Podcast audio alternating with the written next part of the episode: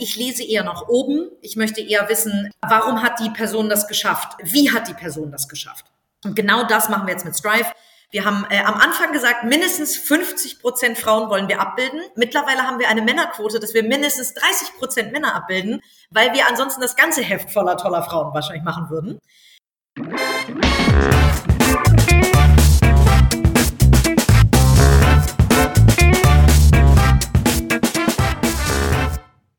Ich begrüße euch super herzlich zum Her Money Talk, dem Geld- und Karriere-Podcast für Frauen.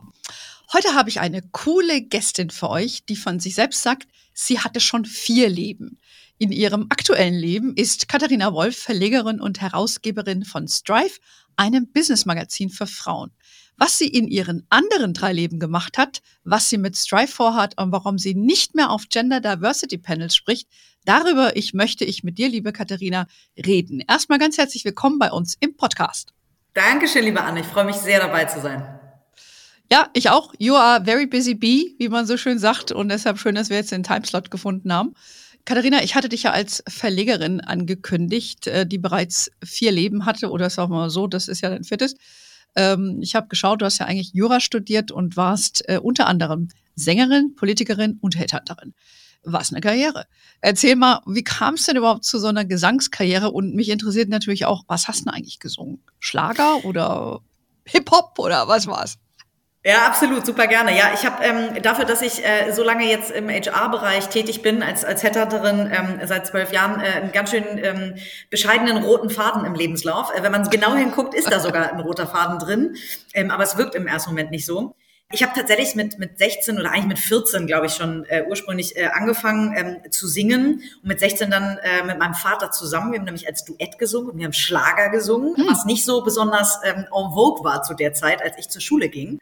Ich habe mit 14 äh, angefangen, Gesangsunterricht zu nehmen, was ein purer Zufall war, weil mein Vater irgendwann, der von Haus aus auf Neudeutsch würde man sagen Entertainer, also gelernter Schauspieler, aber eigentlich bekannt geworden als Moderator in Deutschland ist, neben einer Gesangslehrerin bei irgendeinem Dinner saß und davon erzählte, dass ich so häufig heiser bin.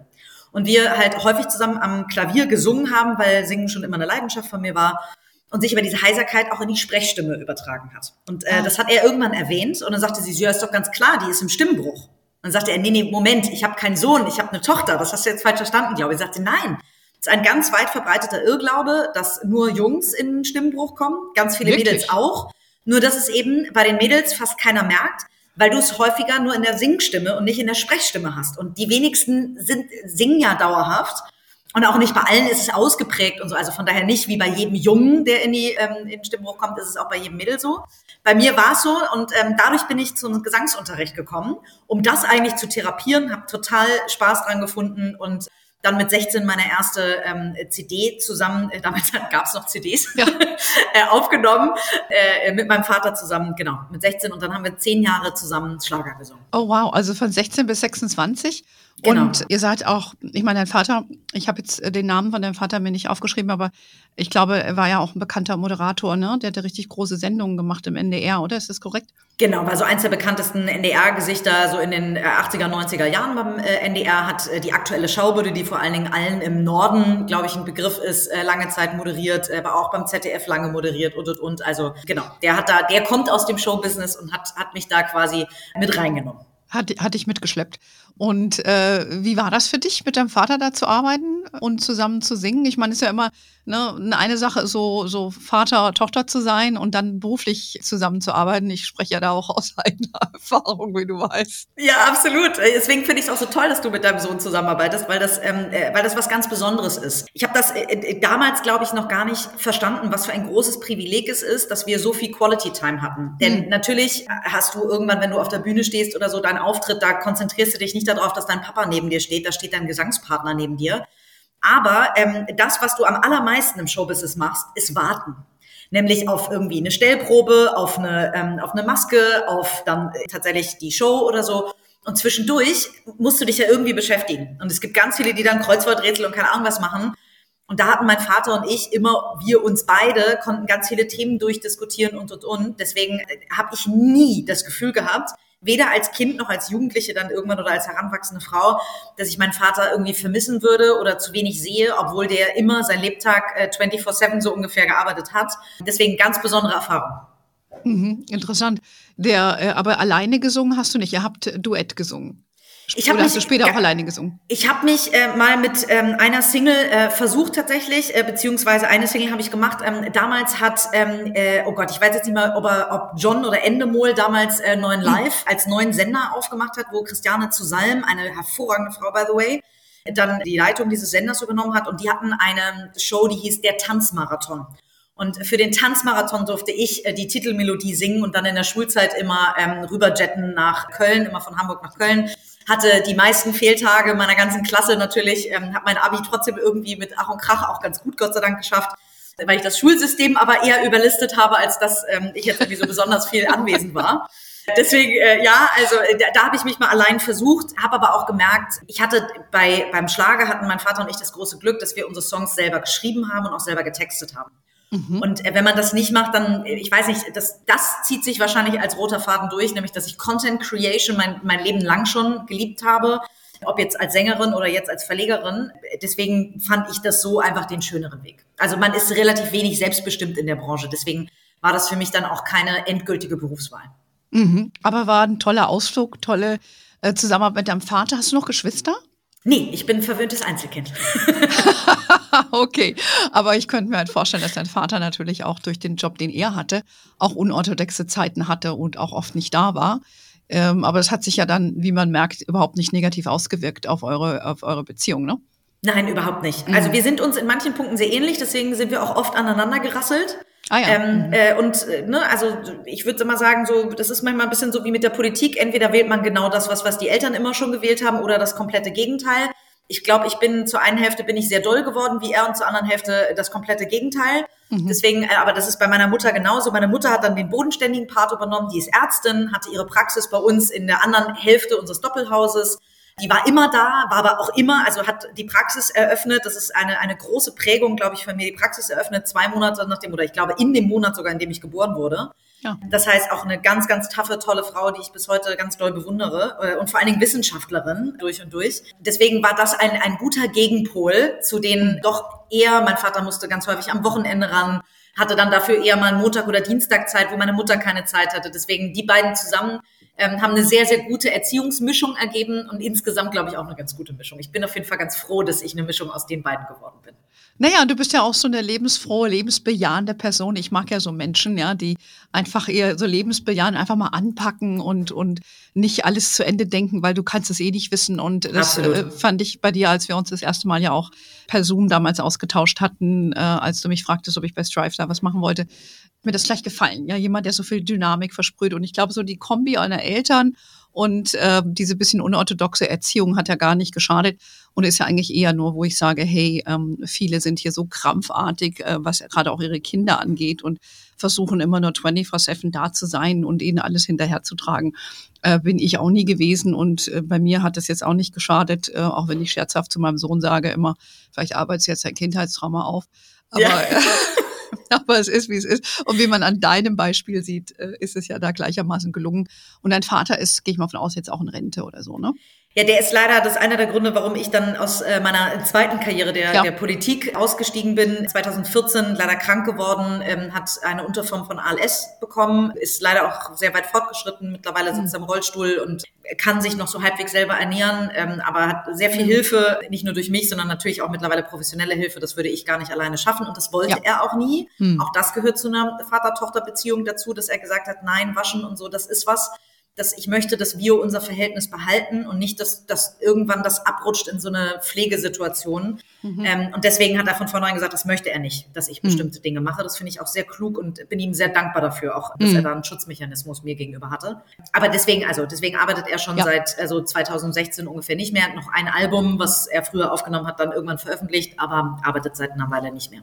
Na gut, aber ihr habt eure Beziehung auf Augenhöhe, sag ich mal, äh, behalten in einer wertschätzend liebenvollen Art. Und das ist doch, das finde ich eine tolle Geschichte. Du und, und er lebt, ne? Also er hat 2014 ja. hat er die Diagnose bekommen, dass er ein bis drei Jahre noch hat. Und mhm. äh, ich bin mit ihm dann 2016 zusammengezogen, weil ich einfach, also weil er so häufig Panikattacken auch nachts hatte und ich äh, mir überlegt habe, ist es leichter, mich in sein Leben oder ihn in mein Leben zu hm. integrieren mhm. und habe mich für Letzteres entschieden. So und deswegen bin ich einfach nur dankbar, dass das erlebt und dass es ihm den Umständen entsprechend gut geht. Ja, ja, äh, das ist ja ein großes Thema für alle in Deutschland, ne? Pflege, ja. Ältere Menschen und so weiter. Und das ist, ähm, ich habe mich ja damit auch befasst, aber das führt jetzt hier ein bisschen zu weit. Das ist ja nochmal ein eigener Podcast, ne? Also, ja, in der Tat. unserem eigenen Alter vorsorgen und damit umgehen wollen. Ja. Aber sehr spannend fand ich, dass du ja, als wie ich eingangs sagte, bist ja äh, studierte Juristin. Diplomjuristin, aber hast in dem Job eigentlich nicht gearbeitet, weil du bist ja dann, wie du selbst auch schon ausgeführt hast, in die Personalberatung gegangen. Warum dann nicht, also warum du nicht weiter singen wolltest, haben wir, haben wir verstanden, aber warum dann nicht auch Jura? Ich meine, du hast ja im Prinzip in Anführungszeichen was Gescheites gelernt. Genau, ja, nee, ich habe ähm, damals der Intendant vom NDR, damals war tatsächlich in Anführungszeichen schuld daran, dass ich Jura studiert habe, weil mein Vater irgendwann ganz stolz erzählte, meine, Mutter, meine Tochter möchte jetzt auf die Schauspielschule, was ich immer wollte, bis ich ungefähr 18 oder so war. Oh, okay. ähm, weil ich auch eigentlich den Weg meines Vaters einschlagen wollte, trotz der Höhen und Tiefen, die ich mitbekommen habe und so. Das war, ähm, also in mir steckt auch durchaus ein sehr großer kreativer Part. Hm. Deswegen habe ich äh, Jura angefangen, auch weil es für mich irgendwie schlüssig klang, weil auch äh, so ein bisschen, ich habe mir überlegt, was könnte ich sonst mal BWL, fand ich irgendwie doof mit Mathe, auch wenn ich gut in Mathe war, habe ich nie Spaß dran gehabt. Und Jura, ähm, das klingt halt bescheuert, aber die Ellie McBeals und so weiter haben es uns hm, ja vorgelegt, ja, wie, Jura, wie Jura sein sollte. Leider hat Jura gar nichts damit zu tun. Und das ist ähm, beantwortet sehr schnell die Frage, warum okay. ich auch nicht Juristin, äh, als, als Juristin jemals beruflich aktiv war. Ich habe mein erstes Staatsexamen abgeschlossen mit absolutem Ach und Krach. Im Gegensatz zum Abi fiel mir das nicht besonders leicht, ähm, weil wir dann Konntest auch eben, nicht so durchwuseln? Nee, weil einfach diese Examensvorbereitung ist wirklich einfach die absolute Hölle. Also dieses eine Examensvorbereitungsjahr ist die Hölle. Vor allen Dingen, wenn man dann schon weiß, dass man nichts damit beruflich anfangen will. Das wusste ich so ab dem vierten Semester ungefähr, dass das nicht mein Job werden wird. Ich wollte aber unbedingt was abschließen, damit man in der Tat über mich sagen kann, die hat ja auch was ordentliches abgeschlossen, was ordentliches studiert, so habe mich mit Ach und Krach durchgeboxt und äh, Gott sei Dank im ersten Anlauf mein Examen geschafft, denn ich weiß nicht, ob ich es noch ein zweites Mal versucht hätte. Ja, genau. Würdest du dich dann selbst auch einstellen, wenn du jetzt äh, auf einen professionellen Blick auf deine Karriere wirfst? Also ich sag nicht, ich frage, bei mir ist es eben so, ich gucke mir natürlich auch viele Lebensläufe an. Wir stellen ja auch hier regelmäßig wieder immer neue Leute ein. Und für mich ist immer so ein Kriterium, was du eben auch sagtest, man hat was zu Ende gebracht. Ja? Äh, es muss jetzt nicht sein, dass du jetzt wie du, du musst jetzt nicht eine Karriere geklebt haben, dein komplettes Leben. Aber für mich ist immer so wichtig, dass du irgendwas zu Ende bringst, weil sonst ist es jemand, der hier mal springt und da mal springt, aber nichts richtig kann und nicht richtig macht. Ist das für dich so als professioneller Sicht auch so ein Kriterium? Ja, total. Wir kennen ja diese, wir nennen sie immer die Jobhopper-CVs, hm. ähm, die vor allen Dingen in Berlin in der Startup-Szene ähm, hm. Äh, sehr schnell kreiert werden, nämlich alle ein bis anderthalb Jahre irgendwo anders. Da kannst du gar nicht beweisen, dass du erfolgreich gearbeitet hast, weil das sind immer die ersten sechs Monate sind Ramp-up-Phase. Danach kannst du irgendwie deine ersten Erfolge feiern. So, und danach, wenn, wenn eigentlich so der, der, der erste Funken verblüht ist, erst dann be beweist sich ja eigentlich, ob du erfolgreich bist oder nicht. Ich glaube, das ist auch einer der Gründe, glaube ich, warum, warum dann bei Strive ein paar InvestorInnen sehr, also ganz tolle Namen wie eine Donata Hopfen, äh, ehemalige äh, Bildchefin oder ein Tarek Müller, der About You gegründet hat, mit an Bord mhm. gekommen sind als Investoren weil, ähm, weil sie eben gesagt haben, okay, die hat jetzt schon mal ein erfolgreiches Unternehmen mit D-Level aufgebaut, die weiß, ähm, die macht nicht jeden Fehler nochmal, also weil wir machen alle Fehler beim Gründen, oh Gott, ich weiß nicht, wie viele tausende Fehler ich noch gemacht habe. Äh, viele davon mache ich jetzt nicht mehr, dafür mache ich andere. Genau. Das gehört auch dazu. Das gehört auch dazu. Dann, aber also deswegen ja, doch ähm, konsistent. So ein sehr guter Freund von mir hat immer mal gesagt, der Unterschied zwischen dir und anderen, glaube ich, warum du erfolgreicher geworden bist als andere, ist, weil du durchziehst, weil du mhm. nicht nur die Idee im Kopf hast, sondern weil du dann so lange mhm. exekutierst, bis es erfolgreich ist und dran mhm. bleibst. Ja, ja, also das äh, finde ich auch so. Ich glaube, viele dieser Jobhopper sind halt nur gut darin, sich zu vermarkten. Aber ob sie dann die Leistung bringen, wie du sagst, es bleibt dann dahingestellt. Aber du hast ja dann auch äh, nicht nur Personalberatung sondern du hattest ja auch ein erfolgreiches Unternehmen, ne? Die, die Level, das gibt es auch immer noch, ne? genau. ne? Seit 2010. Das ist die Personalberatung, genau. Genau. Und da hattest du dich aber auch spezialisiert auf schon auf die digitale äh, Digital Economy, hatte ich, hatte ich äh, so. Genau, und auch immer noch, ne? Also äh, überall, äh, wo jetzt immer so, dann schreiben mir immer nervöse Kunden so, was, jetzt hast du aufgehört bei D-Level, wer betreut das? Nein, also D-Level gibt es weiter. Ich habe mich damals, 2019 hatte ich so ein bisschen so eine Sinnkrise, und so nach knapp zehn Jahren. Ich habe irgendwie so einen Zehn-Jahres-Rhythmus. Ich habe zehn Jahre Schlager gemacht, zehn Jahre Politik, zehn Jahre ähm, Personalberatung. Äh, und nach zehn Jahren hatte ich so irgendwie so das Gefühl, bin der done that. Ich habe jetzt irgendwie in jeder Unternehmensgröße, jede Form von Position irgendwie mal besetzt. Da muss jetzt irgendwie noch mehr kommen, um mich noch mehr zu flippen. Andere wechseln in der Tat nicht nur alle ähm, anderthalb Jahre vielleicht, aber alle zwei, drei, vier Jahre ähm, ihren Job. Und bei mir war so nach zehn Jahren immer der Punkt, dass ich angefangen habe, mich ein bisschen zu langweilen. Ich, ich liebe Personalberatung. Ich glaube, weil ich es A ganz gut kann und B, weil ich gerne Kunden dabei berate, besser zu werden aber wahrscheinlich nicht mehr die volle Strecke. So, ich habe über 10.000 Personalgespräche, glaube ich, in meinem Leben geführt, Interviews. Oh. Und das ist irgendwann, irgendwann war, war es da gut und mein Team war auch irgendwann deutlich besser als ich auf der KandidatInnenseite mhm. zum Beispiel, weil die einfach mit viel mehr Interesse auch noch mitbringen, mit mehr Hunger, mit mehr Ehrgeiz mhm. rangehen, jetzt rauszufinden, warum die Motivation von A nach B zu gehen genau so ist und so. Und deswegen habe ich gesagt, okay, ich möchte die Level weiterführen. Ich hatte damals ein Kaufangebot von einer großen Personalberatung auf dem Tisch. Ich hatte ein Angebot in ein Startup als COO mit reinzugehen äh, und auch als, als HRlerin im Vorstand von einem mittelständischen Unternehmen. Äh, habe ich alles mir angehört, weil ich jede Option haben wollte und mich bewusst für etwas entscheiden wollte. Und ich habe mich bewusst dafür entschieden, die Level weiterzuführen. Bin nach wie vor CEO dieser Company, aber mein Team deckt mittlerweile 70 bis 80 Prozent des, äh, des Prozesses ab. Und dementsprechend ist meine Arbeitszeit auch zwischen 20 und 30 Prozent der Woche fließt in D-Level und der Rest fließt in Strive. In Strive. Ja, aber das spricht ja auch äh, für dich, dass du äh, zum richtigen Zeitpunkt, könnte man natürlich auch sagen, in der Lage bist, äh, loszulassen und ein Team aufzubauen, dass das weiter funktioniert. Weil ich glaube, daran kranken auch viele Unternehmer, sind ja meistens die Männer, äh, die Unternehmer, bei den Unternehmerinnen ist es noch nicht so ausgemacht, dass man da auch nicht einfach sich mal so ein bisschen zurückzieht. Ne? Bei dir war es jetzt eine intellektuelle Neugierigkeit, wieder was Neues zu machen und, und dein Drive, den du hast. Aber viele, glaube ich, verpassen so ein bisschen den Zeitpunkt. Ne? Und ja, und ich, es ist auch gar nicht, also loslassen ist schwerer, als es, glaube ich, man sagt loslassen so schnell und es ist dann sehr schwer in der, in der Realität. Und ich muss auch ehrlich gestehen, dass ich jahrelang davon ausgegangen bin, dass gerade so ein People's Business wie, wie Personalberatung, wo die Menschen mich anrufen und dann meine Firma buchen, meine Beratungsleistung haben wollen, dass ich sehr lange dachte, das ist gar nicht möglich, dass ich irgendwann nur noch viel weniger Rolle spiele. Und mittlerweile bin ich am Anfang und am Ende bei einem Projekt dabei und ähm, kommuniziere das total transparent und damit sind die KundInnen total fein. Also ich glaube, mhm. Kommunikation, Transparenz und natürlich trotzdem der Anspruch auch zu einer sehr hohen Qualität und dass ich meine DNA in mein Unternehmen natürlich sehr stark reingegeben habe. Hier arbeiten Leute in meinem Sinne auf ihre Art. Das ist mir auch ganz mhm. wichtig. Ich möchte keine Minimis ähm, mhm. produzieren. Mhm. Ich suche hier, ich habe hier ganz viele Leute, die ganz, ganz, ganz anders sind, die sich angucken, wie ich etwas mache und das auf ihre Art übersetzen aber das Learning von mir eben mitnehmen können. So und äh, deswegen das, deswegen hat es irgendwann funktioniert, weil irgendwann so ein Hebel bei mir im Kopf umgeklappt ist ähm, und ich auch einfach das mal ausprobieren musste. Wie reagiert ein Kunde, wenn ich sage, äh, ich bin nur am Anfang mit dabei? Oder ähm, wie reagiert eine Kundin, wenn ich sage, ich schicke meine Mitarbeiterin XY und komme halt nicht persönlich?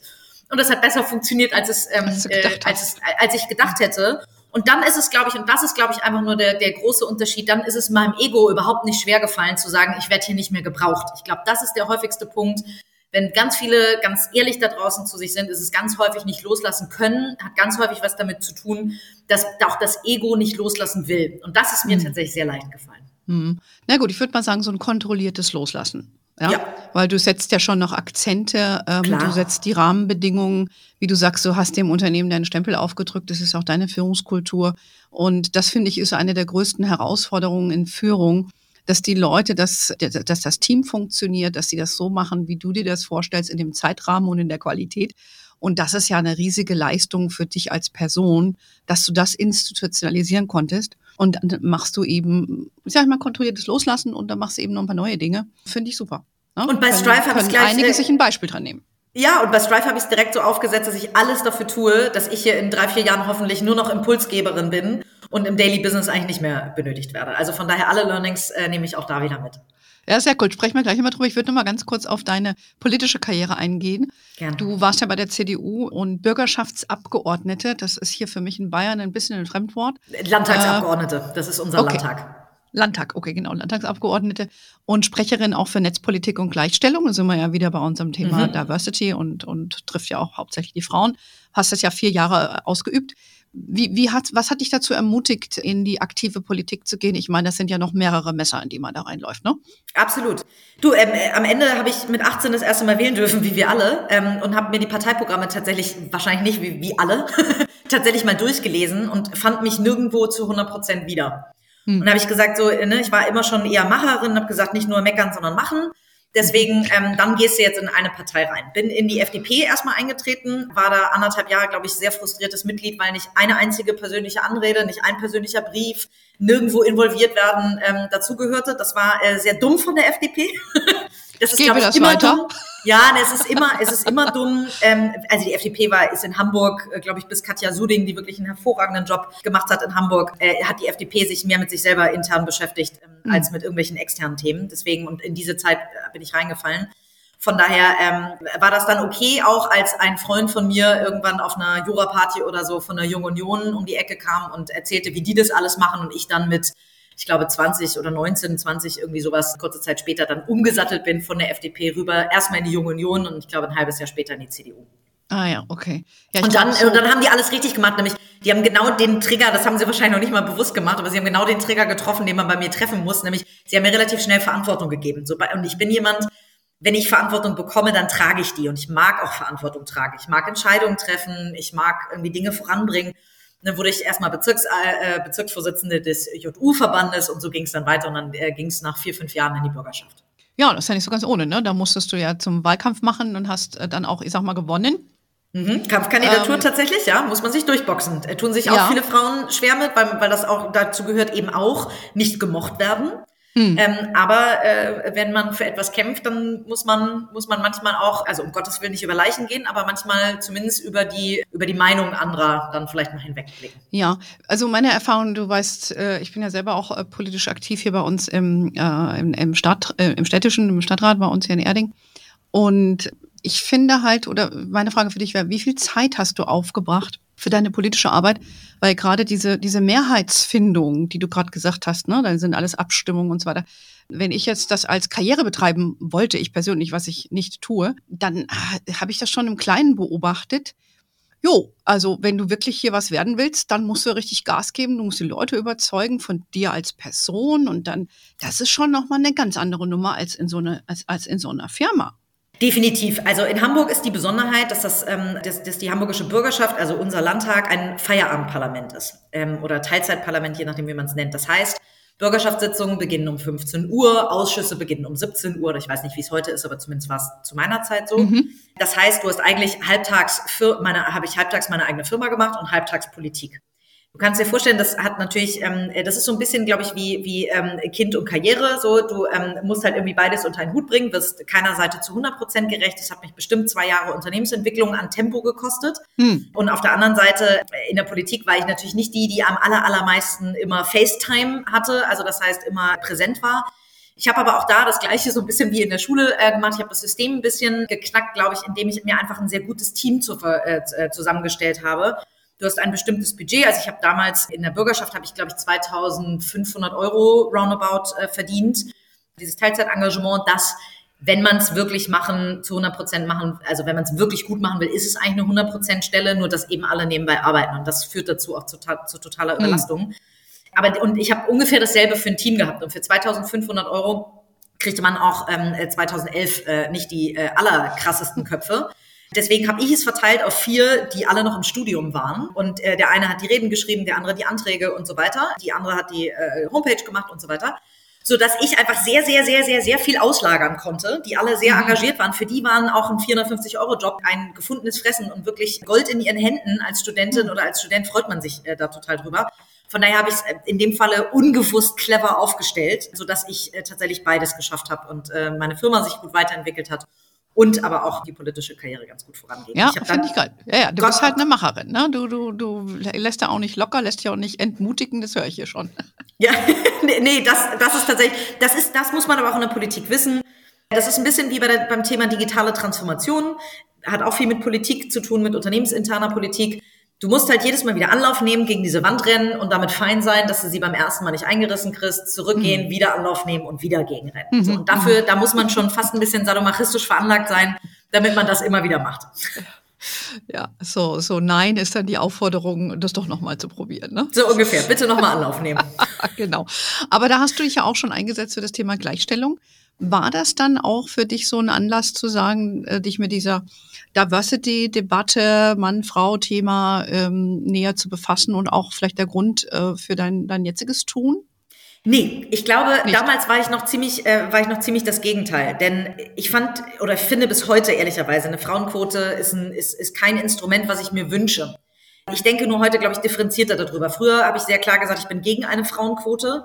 Heutzutage würde ich sagen, ich bin gegen das Instrument einer Frauenquote, verstehe aber, warum sie aktuell nötig ist. Hm. Also, und ich hoffe auch immer noch, dass wir sie irgendwann nicht mehr brauchen, weil alle verstehen, dass, dass das, was wir gerade anfangen zu tun, so viel besser für die deutsche Wirtschaft oder für die Weltwirtschaft insgesamt ist. Hm, aber deswegen habe ich damals eigentlich, wollte ich nicht einer von den, Entschuldigung, wenn ich das so sage, aber alten Schrullen aus der ähm, Frauenunion, wie wir sie damals bezeichnet haben, wird auch überhaupt nicht allen Frauen in der Frauenunion um Gottes Willen gerecht, aber das war schon eher so ein Hausmütterchen-Club damals. Hm. Und das war irgendwie nicht das Frauenbild, was ich äh, aus der CDU herausstrahlen lassen wollte. Und wollte sagen, so jede Frau kann es schaffen und so. Also ein bisschen Female Empowerment hat damals eine ganz große Rolle gespielt, nur wahrscheinlich noch ein bisschen anders kanalisiert als heute. Aber da, nein, damals äh, hätte ich, äh, hättest du, hätte man mir damals gesagt, dass ich irgendwann mal ein Wirtschaftsmagazin gezielt für Frauen rausbringe, dass wir im Heft gendern und so weiter, hätte ich wahrscheinlich gesagt, ihr spinnt hm. doch. Also von naja, daher, da, glaub, auch da gibt es eine Weiterentwicklung. Ja, aber ich denke, das ist äh, typisch auch für, für Frauen. Äh, du bist, glaube ich, äh, du bist äh, ein paar, mehrere Jahre jünger noch als ich, aber ich sag mal so, die Frauen, die in meinem Alter sind, also ich bin ja über 50, weißt du, das ist, die haben eh ein anderes Verständnis nochmal von dem, von der Frauenthematik. Für viele geistert immer noch so die Alice Schwarzer darum, ja, oder irgendwelche lila Latzhosen, sowas, ja. Und das ist für die jüngeren Frauen ist es ein anderes Thema, aber viele, ich denke mal so wie du, die haben ja im Laufe der, Laufe der Jahre dazugelernt und äh, ich stelle aber auch fest, wenn ich manchmal Frauen treffe, die noch älter sind als ich oder die über 60 sind und so, die können mit dem Thema gar nichts anfangen. Ja, und es ist für die eher negativ besetzt. Also da musst du wirklich noch ein bisschen arbeiten. Aber du versuchst ja mit deinem äh, Magazin äh, äh, Strive, ja, hast du ja extra ein Business-Magazin für Frauen gegründet. Und es ist ein gedrucktes Magazin, ne? Was ich jetzt, ich habe gerade wieder bekommen, ich muss jetzt mal reingucken. Ich habe die äh, Celine war auf dem Cover. Finde genau. ich auch cool, die Celine Flores Villas. Und ähm, ich finde es schon recht mutig, in diesen Zeiten ein Druckmagazin herauszubringen. Was, was war denn da für deine Motivation? Warum hast du das so gelöst und nicht nur online, Anführungszeichen? Ja, es ist witzig, das sagen alle, weil auch alle, äh, auch ich hätte vor drei Jahren noch gesagt, Print ist tot. So, ich bin ein Digital Native vor dem Herrn, meine Personalberatung macht nur Digitaljobs. Ich habe immer gepredigt, alles muss digital hm. sein. Jedes Geschäftsmodell muss digital funktionieren. Print oder Zeitschriften und, und, und Zeitschriften zu verlegen funktioniert tatsächlich online noch nicht komplett, ähm, weil die Werbebudgets dafür nicht gemacht sind.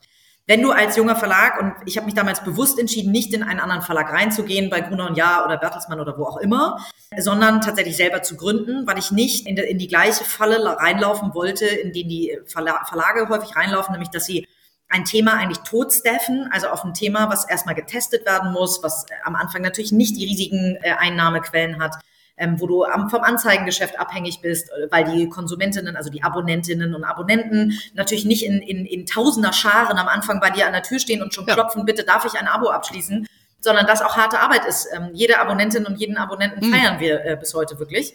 Also wenn man sich anguckt, wie kann ich einen profitablen Verlag aufbauen, dann ähm, komme ich um das Anzeigengeschäft nicht drumherum. Und ich wusste immer in den ersten zwei, drei Jahren, wo eben das Abo-Geschäft sich noch aufbaut, werde ich mich hauptsächlich und primär über Anzeigen okay. finanzieren müssen, Verstehe. über WerbepartnerInnen.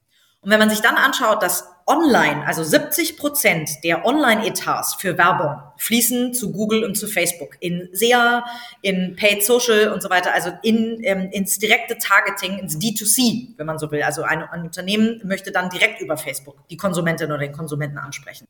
Um diese restlichen 30 Prozent kloppen sich alle Verlage, jeder Blog-Inhaber oder Inhaberin, jede Influencerin, jeder Influencer und, und, und. Also alle digitalen. Produkte, die es da draußen gibt, kloppen sich um 30 Prozent dieses Topfes. Und dann habe ich einfach äh, gerechnet und gesagt, dann ist es doch schlauer, äh, ein Printmagazin rauszubringen, Abgesehen davon, dass ich äh, aus der Digitalwelt kommend tatsächlich ähm, ein paar Dinge auch immer, ich schreibe auch immer noch mit, mit Zettel und Stift. Ich ähm, lese Bücher. Ähm, ich habe noch nie einen ein, ein E-Reader oder irgendwas besessen. Ja. Ich lese Bücher immer noch ähm, in, in Print. Ich lese Zeitschriften in Print. Deswegen so ein paar Dinge haben sich auch, ich bin jetzt 38, haben sich auch irgendwie in meiner Generation noch nicht unbedingt verändert. Und ähm, ich wollte unbedingt ein haptisches Produkt machen. So, und die hm. Kombination aus, es sind mehr Werbegelder für, für, für haptische Produkte, also für Printprodukte da. Ich wollte gerne einen E-Commerce-Ansatz fahren. Ich habe mich nie als Verlegerin, sondern als E-Commerce-Startup-Unternehmerin verstanden und das auch alles so aufgebaut ähm, als echte D2C-Brand, als Love-Brand, die wir genauso vermarkten wie jedes E-Commerce-Tool. Und unser erstes Produkt ist eben dieses Magazin, dieses haptische Produkt. Okay. Und in Zukunft werden bestimmt noch ein paar andere ähm, Produkte folgen, die dann entweder haptisch sind oder digital. Wir haben diese tolle Masterclasses, wo du ja genau. Gästin warst, wo ich sehr dankbar war, mit, mit, dass dieses Finanzthema auch uns Frauen alle noch viel mehr erreicht. Und die laufen wirklich richtig gut. Und das ist was, was, was ich einfach, ähm, ja, wofür ich sehr, sehr, sehr dankbar bin, dass die gut laufen. Aber es wäre mir zu Risiko oder zu riskant gewesen. Ich habe es bei Edition F gesehen. Ein toller Blog von zwei ganz tollen Gründerinnen, aber die haben immer eigentlich, äh, waren die äh, eigentlich fast immer im Fundraising, haben fast immer Geld gesucht und so. Und das haben wir einfach, dieses Problem haben wir nicht. Wir haben äh, bis auf eine Ausgabe, nämlich Ausgabe zwei, da war ich einfach echt noch nicht im Zwei-Monats-Rhythmus drin. Also wir veröffentlichen alle zwei mhm. Monate. Ansonsten haben wir jedes Heft bisher profitabel oder zumindest plus minus null äh, produzieren können. Und das ist eben aufgrund dieser Strategie. Ah ja, das macht ja total Sinn. Habe ich, hab ich verstanden, dass du das so machst. Du wolltest dich eben nicht mit den Krümeln der 30 Prozent abgeben. Get it. Genau. ähm, ich hätte halt auch gedacht, dass deine Antwort lautet, dass doch aus meiner Wahrnehmung immer noch Frauen gerne Magazine lesen. Dass man die, die Frauen Magazine doch immer noch gerne was in die Hand nehmen das ist so meine Wahrnehmung. Das wurde mir auch so aus dem Verlagswesen gesagt, dass Frauen, also deshalb dachte ich wahrscheinlich, dass du das so gemacht hast.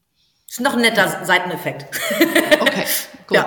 Also äh, das war aber aus reinen Businessgründen. Äh, ja. Und was machst du jetzt denn aus deiner Sicht anders als so ein klassisches äh, Business-Magazin, was ja, wo ja nicht draufsteht für Männer, aber es ist implied for men. Ja, ja, in der Tat. Ähm, dadurch, dass ich als Beraterin irgendwie mit 26 angefangen habe und natürlich ganz äh, auf News angewiesen war, welches Unternehmen äh, strebt gerade welche Art, Art der Digitalisierung an, wo sind neue Köpfe und und und, habe ich natürlich die Kapitals und und ähm, Manager-Magazine und Vivos und alles rauf und runter gelesen und war ab einem Drittel wahrscheinlich spätestens ab der Hälfte war mir klar, diese Hefte sind gar nicht für mich geschrieben. Da sind mhm. ähm, Produkte für Männer drin, da sind die Grafik ist total äh, auf Männer aus, also mit ne, Manager-Magazin mit schwarzen Balken und äh, es sind kaum weibliche Role Models abgebildet und äh, dazu sind noch, also beim, beim Manager-Magazin früher, die haben jetzt eine ganz tolle neue Geschäftsführerin, Jennifer Lachmann, mit der ich mich auch letztens austauschen durfte. Ähm, seitdem tue ich mich sehr schwer, auf dem Manager-Magazin rumzuhacken, weil, äh, weil die einfach weil wirklich so, so toll ist. ist, weil sie wirklich toll ist, nein, weil sie so kompetent und wunderbar ist und so vieles in diesem Verlag wirklich dreht und für dieses Magazin dreht. Aber als ich damals das Manager-Magazin so häufig gelesen habe, war es einfach, äh, sie haben Leute niedergeschrieben. Sie haben sich daran ergötzt, eigentlich wie Klatsch und Tratsch, nur halt Cora Publikum eigentlich zu erzählen, warum Leute es nicht bringen, warum Leute nicht gut sind, warum so. Und das alles wollte ich anders machen, weil irgendwie ticken, ich weiß nicht, ob wir Frauen alle so ticken, aber ich ticke in jedem Fall so, ich möchte mich, ich muss mich nicht daran ergötzen, dass es anderen schlecht geht. Ich muss niemand anders klein machen, um mich selber zu erhöhen. Und deswegen, ähm, ich lese eher nach oben. Ich möchte eher wissen, warum hat die Person das geschafft? Wie hat die Person das geschafft? Und genau das machen wir jetzt mit Strive. Wir haben äh, am Anfang gesagt, mindestens 50 Prozent Frauen wollen wir abbilden. Mittlerweile mhm. haben wir eine Männerquote, dass wir mindestens 30 Prozent Männer abbilden, weil wir ansonsten das ganze Heft voller toller Frauen wahrscheinlich machen würden. Das ist doch toll. Ähm, ja, das ist wirklich gut. Ja. Und wir erzählen eben ein bisschen auch Themen aus einer weiblichen Perspektive, also Themen, die für, für Männer relevant, aber für Frauen vielleicht noch relevanter sind. Thema Rentenlücke und, und, und. So, und, und Grafik ist deutlich weiblicher als bei, bei den äh, sonstigen Business-Magazinen und, und, und. Also ich von daher, wir haben an allen Ecken und Kanten, wo das so naturally for man alles war, haben wir angesetzt und ist more female gemacht. Ja, finde ich auch. Ich lese es auch gerne. Es ist äh, gelungen, finde ich. Und ich, ich verstehe, was du sagst mit diesem, ich suche mir lieber jemanden, äh, lass mir erzählen, wie die das gemacht haben, was die erfolgreich gemacht hat, als zu sagen, why did he fail? Ja. ja get it. Und ich glaube, das ist dann auch einfach so diese äh, Female Perspective, wo wir einfach dann einen anderen Blick haben und auch andere Dinge wollen. Und von daher, ja, also ich wünsche dir weiterhin jedenfalls äh, viel Erfolg mit Strive. Ich werde es weiter lesen und ja, vielleicht komme ich nochmal zu einer Masterclass. Zu euren Awards komme ich auf jeden Fall, ist schon mal Sehr gerne. Ja. Äh, das, also die Party lasse ich mir auch nicht entgehen, ist klar. Ja, wir ne? wollen doch auch alle mal wieder tanzen und feiern, oder? Also ich bin so, ich bin so, ja, hungrig da drauf, wirklich. Ja. Ja, absolut. Vielleicht noch abschließende Frage. Ich hatte es ja eingangs gesagt, du hast ja zum Weltfrauentag auf LinkedIn einen Artikel veröffentlicht, äh, dass du nicht mehr auf Gender Diversity Panels auftrittst. Jetzt könnte man ja sagen, hört sich im ersten Moment nicht so gut an, wenn sie ein Business-Magazin für Frauen rausgibt. Für all diejenigen, die den Artikel nicht gelesen haben. Erklär uns mal, warum du denkst, warum das nicht mehr sinnvoll ist aus deiner Sicht, beziehungsweise warum du das nicht mehr machen möchtest. Seit ich Strive gegründet habe, also vorher kam es vereinzelt immer mal vor, dass ich häufig eingeladen wurde, wenn es um HR-Themen ging, weiß ich nicht, wie viele Frauen werden wo besetzt oder keine Ahnung was. Seitdem ich Strive gegründet habe, werde ich vermehrt für Female oder für Diversity Panels angesprochen. Im Sinne von, warum es so toll ist, dass wir alle Team, also dass wir zum Beispiel Teams irgendwie divers besetzen, da war, wie man irgendwie Diversity ins Unternehmen bringen kann, wie überhaupt, warum es so wenig Gründerinnen gibt und und und. Ich bin ja aber überhaupt keine Diversity-Expertin. Also man kann mich zu total vielen Dingen befragen, wozu ich, glaube ich, eine ganze Menge erzählen kann. Ich kann zu äh, verschiedensten Recruiting- und HR-Themen viel erzählen, zu Unternehmensaufbau rundherum, zu jetzt, ähm, wir bauen hier eine D2C-Brand, auch dazu Marketing-Themen könnte ich mittlerweile eine ganze Menge erzählen, warum Print nicht tot ist und all diese wunderbaren mhm, Dinge. Mhm. Aber es gibt ja echte Diversity-Expertinnen da draußen, wie eine Tijin Onaran und Anahita äh, El Samadir und so weiter. Also gibt es ganz viele, die wirklich toll sind. Und die werden natürlich auch angefragt, aber ich frage mich, warum ich zu einem Thema angefragt werde, ähm, zu dem ich eigentlich gar keine Fachexpertin bin. Weil Männer werden ja auch nicht eingeladen, um darüber zu sprechen, irgendwie, weiß ich nicht, wie jetzt Männer mit Vereinbarkeit von Familie und Beruf umgehen oder so, was ja super spannend auch mal wäre, ja, so. Frenzy Kühn hat ein hervorragendes Buch, by the way, dazu geschrieben, ja, äh, was Männer nicht gelesen. gefragt werden. Ja, was mhm. Männer nicht gefragt werden. Ich mhm. frage trotzdem mal, sehr, sehr gut. Mhm, ja. Also ich habe am Anfang natürlich auch viel auf diesen, viel auf diesen Diversity Panels gesprochen und habe mich immer so gefragt, sag mal, ich finde das irgendwie ein bisschen komisch. Ich bin immer auf der Seitenbühne, ich sitze hier immer nur mit Frauen oder ähm, vielleicht ist dann aus der LGBTQ-Plus-Szene äh, äh, noch jemand mit dabei oder so oder ein Man oder eine Woman of Color. Aber wieso spreche ich hier? Also ich habe mich immer so total auf mein Geschlecht reduziert gefühlt. So und das ist wirklich leider so, dass auf den Hauptbühnen finden die Fachthemen statt und da sitzen dann ganz häufig All-Male-Runden, weil man ja Experten, also die Gatekeeper dieser Konferenzen mhm. sind meistens Männer. Und die besetzen ihre Buddies, die sie im Netzwerk haben. Das sind Männer. So, und dann sitzen da auf einmal fünf Männer auf einem Panel und das mal 15. Und dann kommt irgendwann äh, der Veranstalter oder die Veranstalterin, aber meistens eben Männer, auf die Idee, ach na ja gut, und das ist ja schon mal gut, dass überhaupt dran gedacht wird, aber äh, höchste Zeit. So ein paar Frauen bräuchten wir auch noch. Ja, dann machen wir doch ein Diversity-Panel, da können wir ja ganz viele Frauen einladen. So. Lösung. Und in diese Rolle möchte ich einfach nicht mehr äh, gedrückt werden. Ähm, ich bin weder Expertin für das Thema Diversity, noch, also und wenn überhaupt nur für das Thema Gender Diversity und das ist eben nur ein Aspekt von, von Diversity. Und ich möchte äh, auf die Hauptbühne und nicht auf die Nebenbühnen. Und ich bin, bin, bin es irgendwie leid, dass, dass Fachthemen von Männern besprochen werden und die seichten Themen dann von Frauen. Deswegen genau. habe ich einfach gesagt, ich höre damit auf. Genau, das ist wie die 30 Prozent vom Werbemarkt, ist auch nichts für Katharina. Sie genau. will gleich mindestens 60 Prozent haben und äh, auch nicht auf Nebenbühnen verbannt werden. Get it? Ja, macht total Sinn. Ich habe das verstanden. Ich, ich finde das auch mal ein bisschen befremdlich, nur weil jemand eine Frau ist, soll er jetzt zu diesem Thema was sagen. Also ich meine, was genau. soll das? Da muss man auch erst ein bisschen drüber nachdenken. Und wie wir es eben schon hatten, es gibt halt auch viele Frauen, die das Thema Diversity, Gender Diversity nicht verstanden haben und dann ja. relativ wenig dazu beitragen. Und äh, von daher ist das nicht, nicht immer äh, sinnvoll. Und ich stimme dir zu, ähm, ich habe ja selber noch ein, ein, großes Netzwerk für Frauen, das ist die Fondsfrauen, also in der Finanz- und Fondsbranche sind wir unterwegs. Und wir sagen unseren Veranstaltern auch immer, bringt die Frauen auch auf die Bühne, nicht nur äh, die Männer, äh, keine Männels, ja, also dass das eigentlich auch entsprechend mal genauer hingeguckt wird, nicht immer die üblichen Verdächtigen, weil uns wird dann immer gesagt, ja Gott, die schlagen uns halt vor, diese Redner, ja, dann frag doch nochmal nach. Ne?